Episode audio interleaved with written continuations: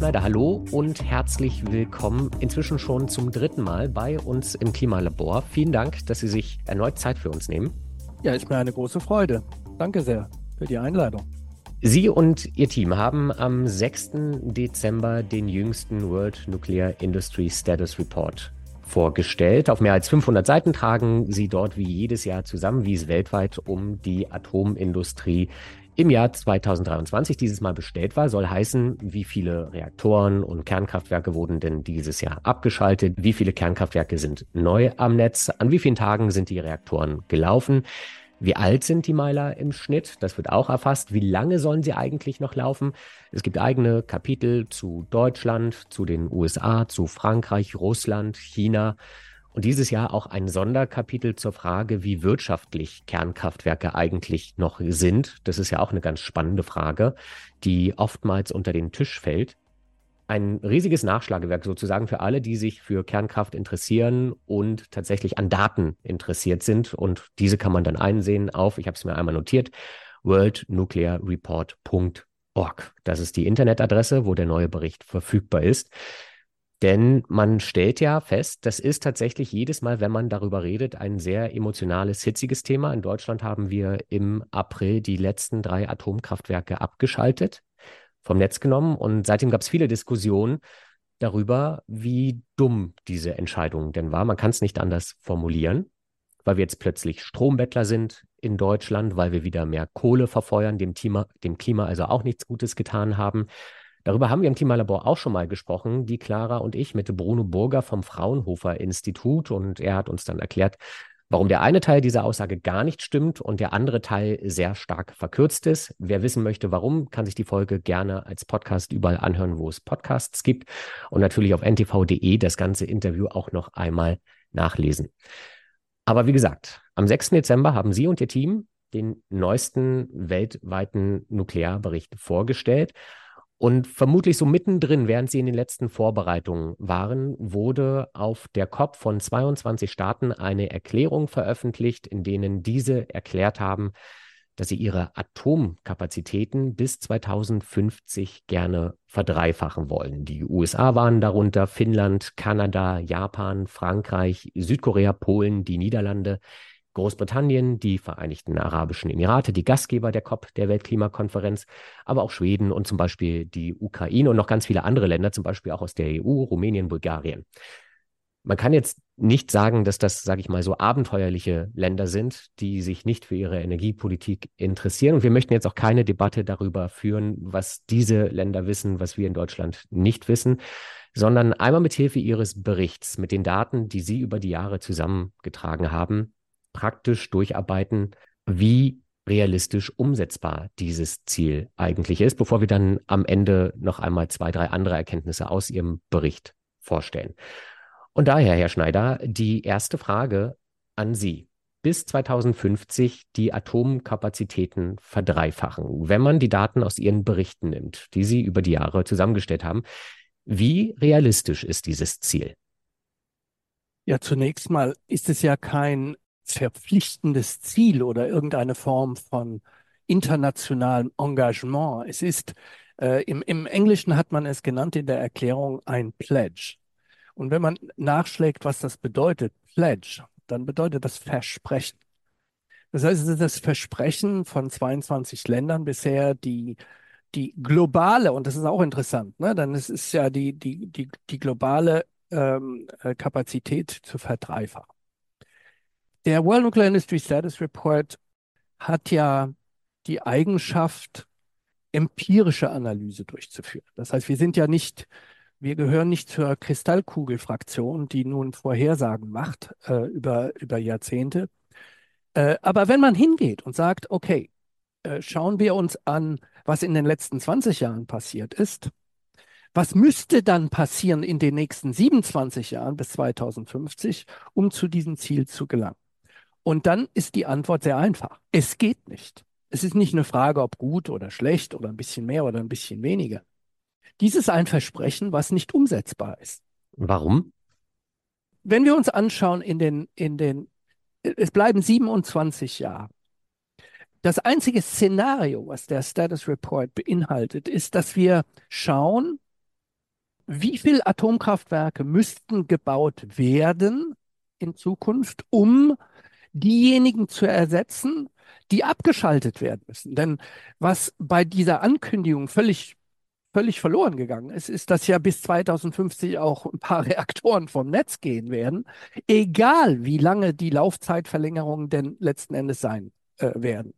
Und wir haben das ausgerechnet. Wir haben also gesagt, okay, Jetzt gibt es Länder, die, wie die in den USA zum Beispiel, wo, wo also fast die gesamte Flotte äh, Laufzeitverlängerungen hat äh, bis, bis 60 Jahre. Es gibt sogar ein paar, die jetzt bis 80 Jahre äh, Laufzeitverlängerungen haben. Und wir haben gesagt, okay, diese Laufzeitverlängerungen werden bis zum letzten Tag durchgeführt.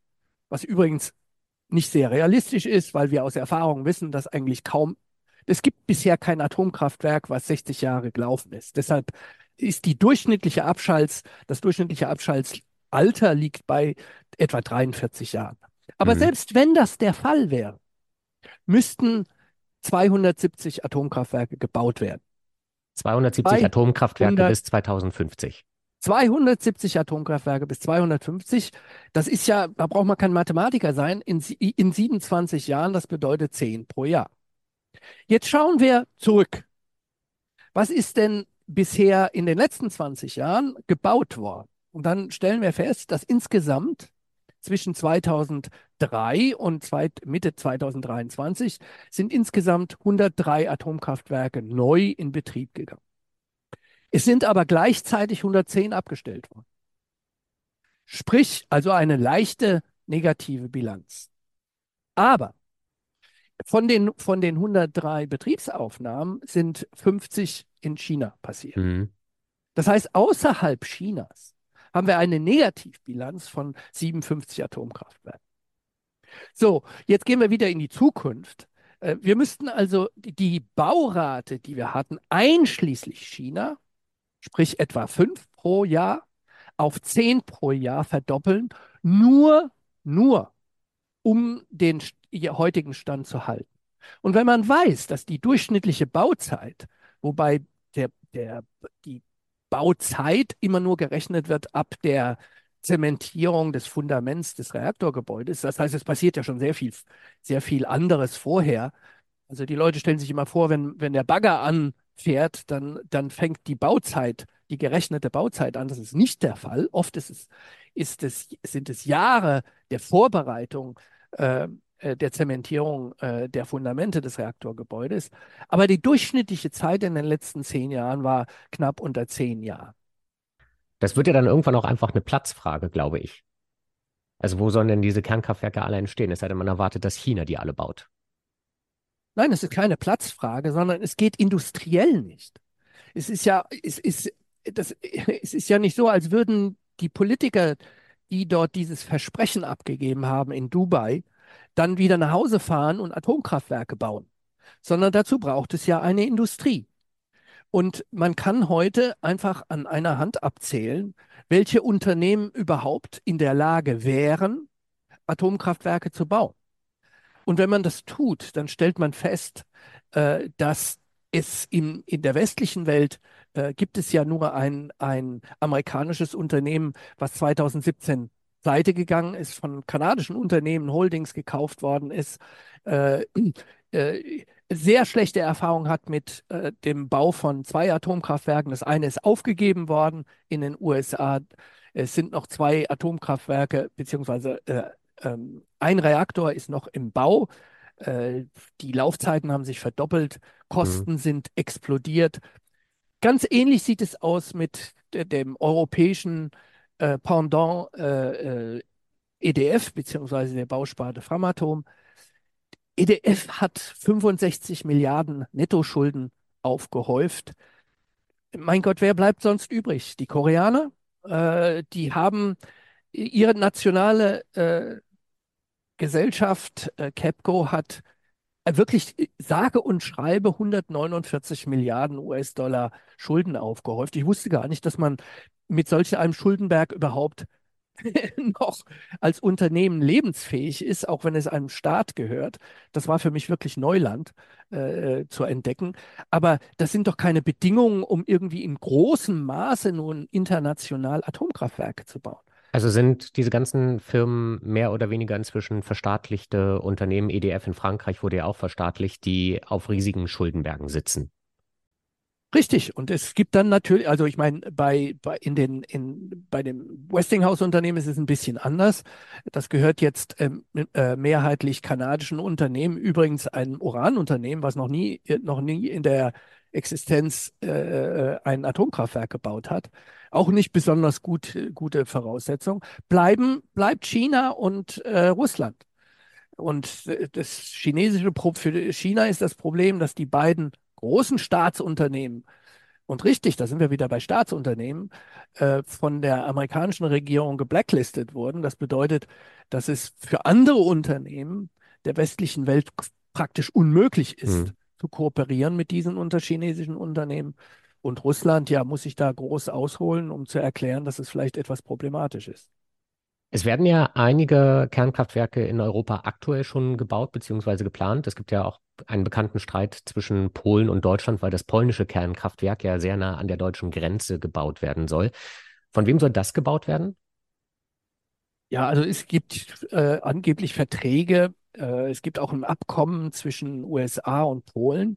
In diesem Abkommen steht drin, dass äh, das erste Atomkraftwerk 2033 äh, in Betrieb gehen soll und Westinghouse ist äh, dort ähm, äh, erster Anwärter für, für einen Bau. Aber das geht nicht.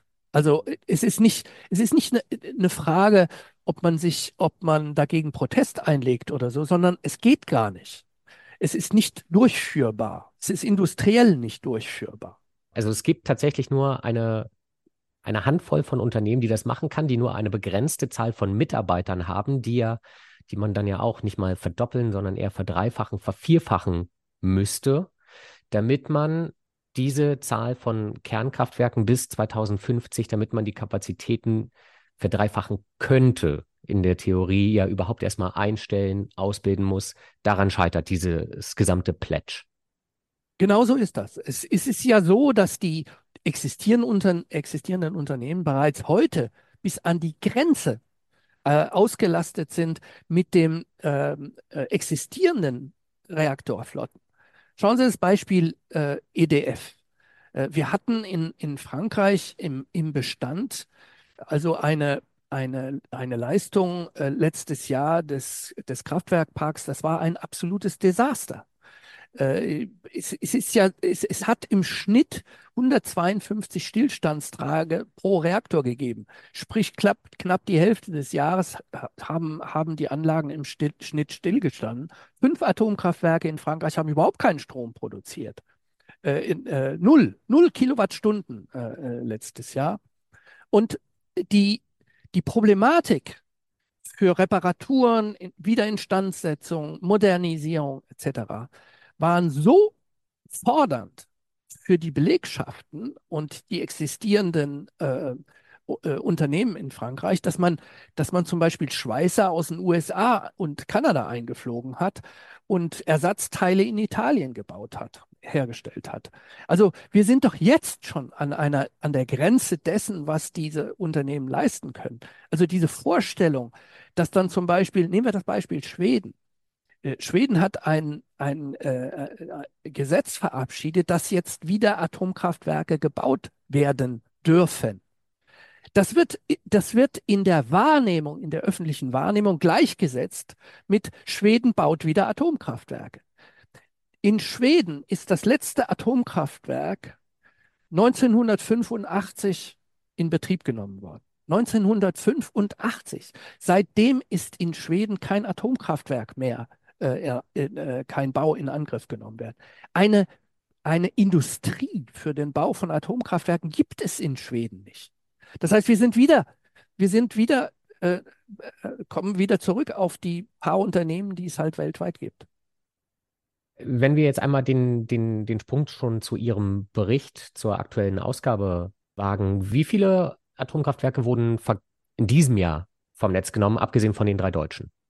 Insgesamt wurden fünf Atomkraftwerke vom, vom Netz ge, äh, genommen, äh, 2023 bisher, und ähm, es sind vier ans Netz gegangen. Und die waren alle in China? Nein, äh, es sind auch in äh, Europa zum Beispiel äh, ein Atomkraftwerk in der Slowakei in, in Betrieb genommen worden, äh, dessen Bau ursprünglich 1985 angefangen wurde. 1985. Das sind dann summa summarum fast 40 Jahre Bauzeit. Ja, das ist natürlich unterbrochen worden. Das ist nicht ununterbrochen an, an diesem äh, Atomkraftwerk gebaut worden. Aber, aber es gibt eine Idee von den Vorlaufzeiten. Es ist auch ein Atomkraftwerk in den USA in Betrieb gegangen. Äh, das, das war zehn Jahre lang in Bau, obwohl ursprünglich geplant war, weil es ja ganz moderne, modulare Bauweise äh, äh sein sollte, dass es in 36 Monaten gebaut wird, sprich in drei Jahren. Und es hat dann zehn Jahre gedauert. Ne? Und ähm, äh, das, das ist die Realität äh, industriell. Können Sie da einmal vielleicht auch für Laien erklären, was dann bei dem Bau schief geht, woran es dann hakt, dass man das aus 36 Monaten zehn Jahre werden oder im Fall der Slowakei, dass es sich am Ende 40 Jahre lang fast hinzieht? Ja, das ist natürlich, da könnte man eine ganze Sendung oder mehrere zu machen zu dieser Fragestellung. Aber äh, es gibt natürlich schon ein paar, ein paar äh, herausragende Punkte. Das erste ist, wir sind ja heute nicht mehr in einer Situation, wo äh, Nationen äh, aufgrund ihrer eigenen Industrie Großprojekte wie äh, ein Atomkraftwerk in Angriff nehmen, sondern, mhm. sondern wir, wir haben eine globalisierte Industrie. Um ein Beispiel zu nennen, in Olkiluoto, wo, wo das, das, der erste europäische Druckwasserreaktor in, äh, ans Netz gegangen ist letztes Jahr in Finnland, da waren über 50 Nationalitäten auf der Baustelle. Und es hat Situationen gegeben, ich, ich sage ein Beispiel von der, von der französischen, von dem französischen Pendant in Flamanville, äh, wo die Aufsichtsbehörde eingeschritten ist, weil sie festgestellt hat, dass ein Teamleiter überhaupt nicht kommunikationsmäßig in der Lage war, sich zu unterhalten mit den Leuten, für die er zuständig gewesen ist. Und man kann sich das ja vorstellen, das ist ganz banal. Man kann es sich ja vorstellen, wenn der portugiesische Betonarbeiter mit seinem Kollegen aus Polen darüber diskutiert, wie man jetzt nach äh, technischen Spezifikationen für Atomkraftwerke Beton gießt. Mhm. Das ist eben nicht so einfach. Ne? Äh, das sind ganz banale Dinge. Aber es, es kommt auch dazu, dass zum Beispiel, äh, ähm, und, und wir sind jetzt wieder genau in demselben Prozess, äh, dass die Industrie äh, so tut, als wären Projekte ausdefiniert und bereits mit dem Bau beginnt oder den Vorbereitungen zum Bau, wenn, wenn überhaupt noch äh, das Design nicht fertig ist. Und wir haben, wir haben also eine solche Situation jetzt in Frankreich, wo äh, äh Ende 2000, Anfang 2022, um es einfacher zu machen, äh, etwa 19 Millionen Ingenieurstunden ausstanden, um das Nachfolgemodell des europäischen Druckwasserreaktors, der sogenannte EPR2, um den zu entwickeln, äh, um zu dem Detaildesign zu, zu, zu gelangen. Äh, jetzt wird aber gesagt, dass die ersten äh, Vorbereitungsmaßnahmen der Baustelle schon nächstes Jahr äh, für einen Bau eines solchen Kraftwerks äh, vorgenommen werden sollen. Es gibt das Design noch nicht. Das Design ist gar nicht zertifiziert. Äh, das ist zum Beispiel ein typischer Punkt, den auch äh, industrieinterne Experten herausgefunden haben, dass man einfach viel zu früh mit Arbeiten anfängt, bevor überhaupt das Design ausdefiniert ist. Ja. Es ist immer schwierig. Man, man hört das, man kann es ja bei ihm auch im Bericht äh, nachlesen und trotzdem fragt man sich dann immer wieder. Und man möchte diese Debatte eigentlich nicht aufmachen, aber warum wird es in der Politik nicht verstanden? ich glaube, es gibt ein, heute eine, äh, eine unglaubliche äh, Beratungsresistenz äh, in der Politik. Übrigens ist das ja nicht unbedingt in den, bei den, bei den äh, Stromunternehmen so. Äh, ich meine, äh, erinnern Sie sich an die Diskussion über das mögliche, die mögliche Laufzeitverlängerung etc. deutscher Atomkraftwerke? Alle Betreiber haben gesagt, interessiert uns nicht, das ist für uns gegessen. es ist doch es ist ja wirklich verrückt. Ich, anders kann man es doch nicht ausdrücken. Es ist doch verrückt, dass sich dann Politiker hinstellen und so tun, als wäre das egal. Ne? Mhm. Das ist eigentlich die, die, die, die Betreiber, die ehemaligen Betreiber und daher auch die potenziellen zukünftigen Betreiber ganz klar sagen, sie sind nicht interessiert. In den USA, um das Beispiel zu nehmen, in den USA ist noch ein einziger Reaktor im Bau. Ein einziges Atomkraftwerk im Bau. Das durchschnittliche Alter in den USA ist über 42 Jahre. Hm. Ja, wir kennen aber aus der Erfahrung, wie lange die Vorlaufzeiten für neue Projekte sind. Das heißt, in den nächsten zehn Jahren kann in, Frank in, in den USA gar kein neuer Reaktor ans Netz gehen. In den nächsten 15 Jahren vielleicht, wenn morgen früh angefangen würde, wirklich einen Antrag zu stellen auf die Genehmigung von dem Bau von einem Atomkraftwerk. Es gibt kein amerikanisches Unternehmen, was auch nur einen Antrag gestellt hätte, ein neues Großkraftwerk zu bauen. Gibt es denn in den USA zumindest die Situation, darauf hatte der Bundesfinanzminister noch einmal hingewiesen, Christian Lindner, dass man in Deutschland auch keine Versicherer mehr für Kernkraftwerke findet? Es ist ja nicht so sehr kompliziert. Also die, die Größenordnung von Kosten, äh, die liegen jetzt in den Schätzungen in, in, für das Desaster in Fukushima, was ja nicht vorbei ist, ähm, eine sehr große Bandbreite, aber sagen wir zwischen eine Minimalsumme äh, äh, von 250 Milliarden bis zu 700 Milliarden, je nachdem, wie äh, bestimmte Abfallarten behandelt werden würden, zum Beispiel ob man das Tritium nun aus dem kontaminierten Wasser rauszieht oder nicht, ist, niemand kennt die Summe. Aber es weiß jeder, dass wir über mehrere hundert Milliarden, über mehrere hundert Milliarden äh, äh, Dollar reden. Das ist übrigens was, was ein, ein, ein Versicherungsunternehmen überhaupt nicht schockiert.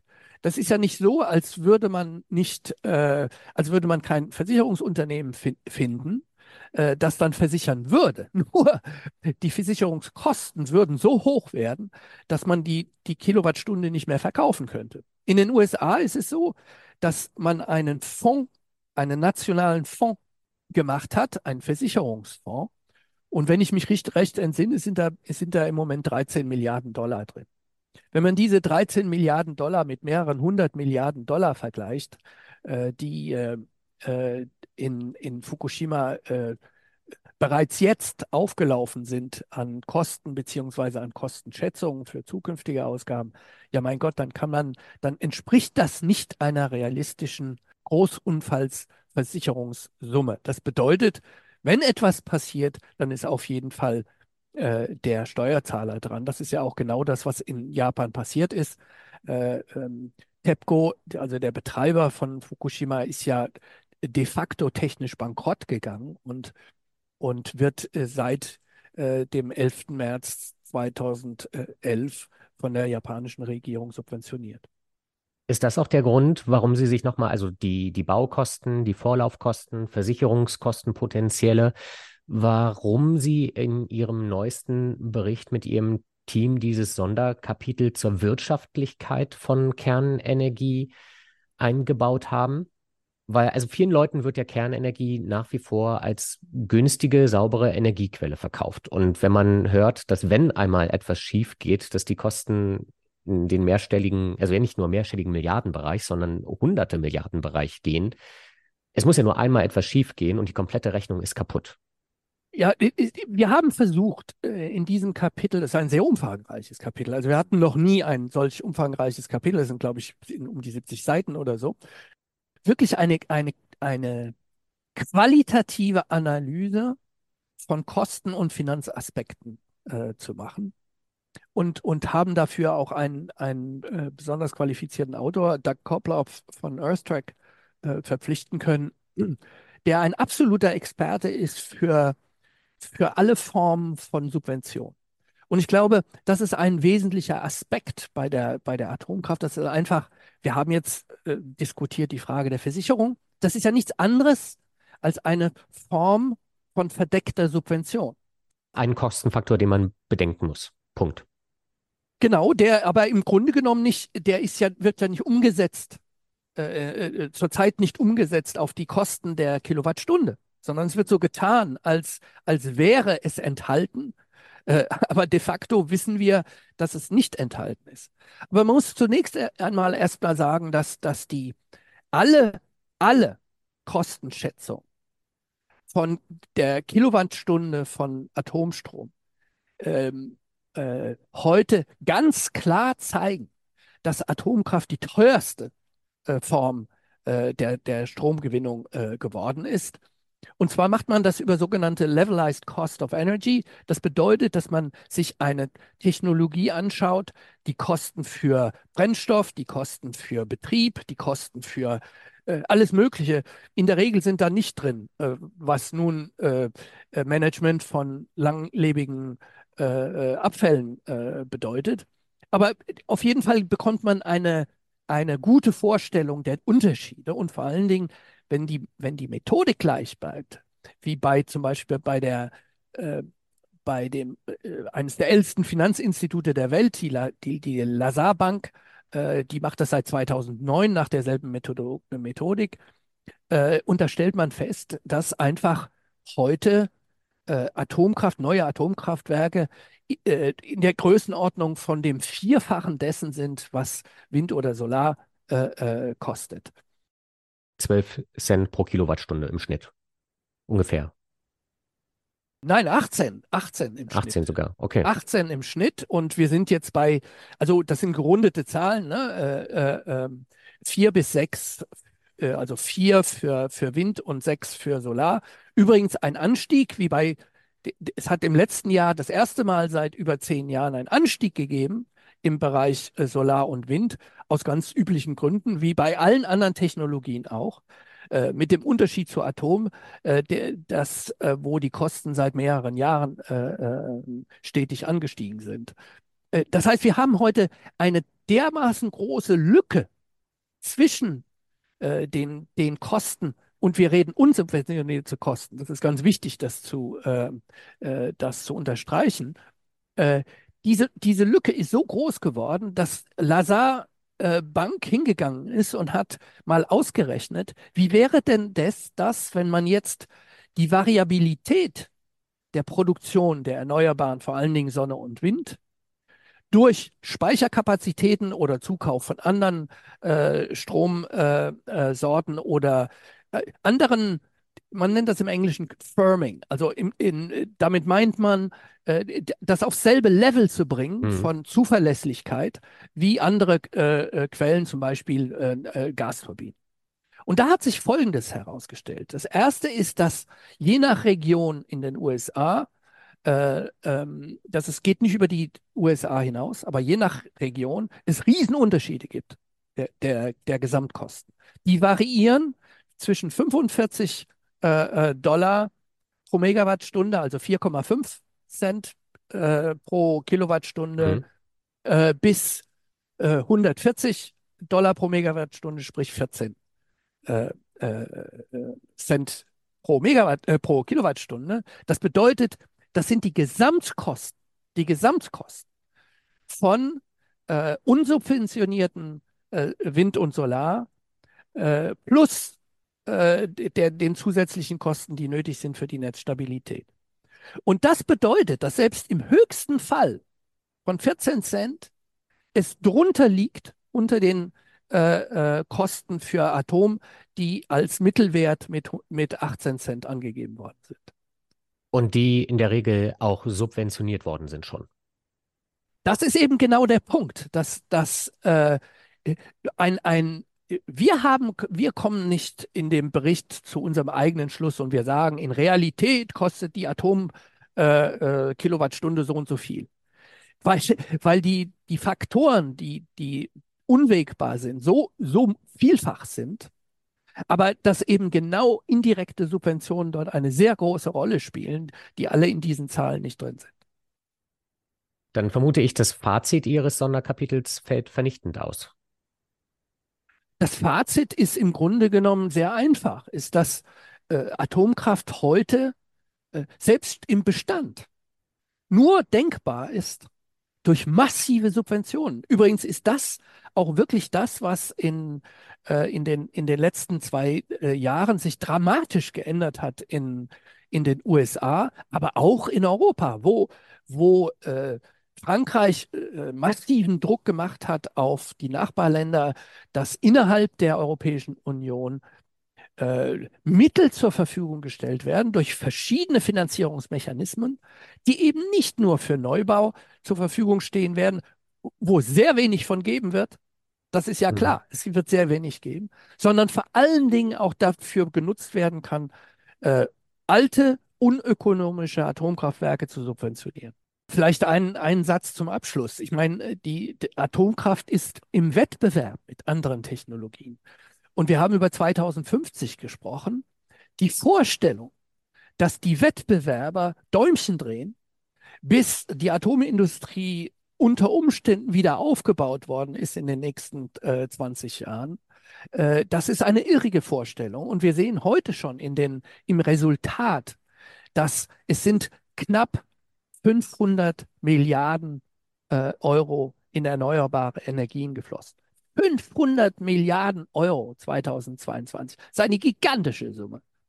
Und das ist, entspricht etwa dem 14-fachen dessen, was für äh, äh, das ist äh, so eine, so eine, so eine ganz grobe Kalkulierung, weil es gibt keine offiziellen Zahlen, aber wenn man sich anschaut, wie viele Atomkraftwerke in Bau gegangen sind in 2022, dann ist der Wert dieser Atomkraftwerke in der, in der Größenordnung von 14 mal weniger 35 Milliarden Euro. Und das heißt, das ist die Dynamik. Hm. Und wenn man sich anschaut, das Land, das einzige Land, was wirklich in Atomkraft investiert hat in den letzten 20 Jahren, nämlich China, hat 2022 äh, etwa 2 Gigawatt dazugebaut an Atom, aber 125 Gigawatt nur an, an Solar und Wind.